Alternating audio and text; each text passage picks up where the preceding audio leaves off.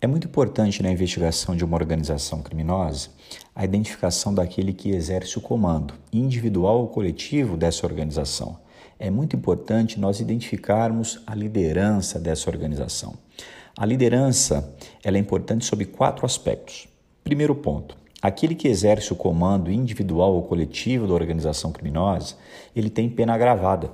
Nesse sentido, o artigo 2 parágrafo 3 da Lei 12.850 de 2013.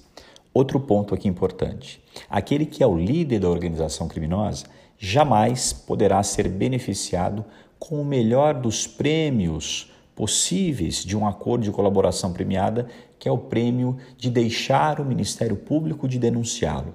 Jamais em um acordo de colaboração premiada poderá o MP propor que deixará de denunciar o líder da organização criminosa. Esse é um prêmio que jamais, nos termos da lei, alcançará a liderança da organização criminosa.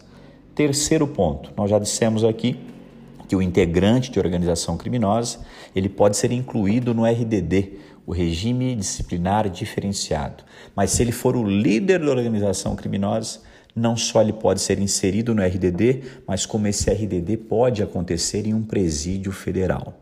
E o último ponto aqui: se ele for o líder de uma organização criminosa e essa organização criminosa estiver voltada para a prática de delito hediondo equiparado, a progressão dele só acontecerá com o cumprimento de pelo menos 50% da pena.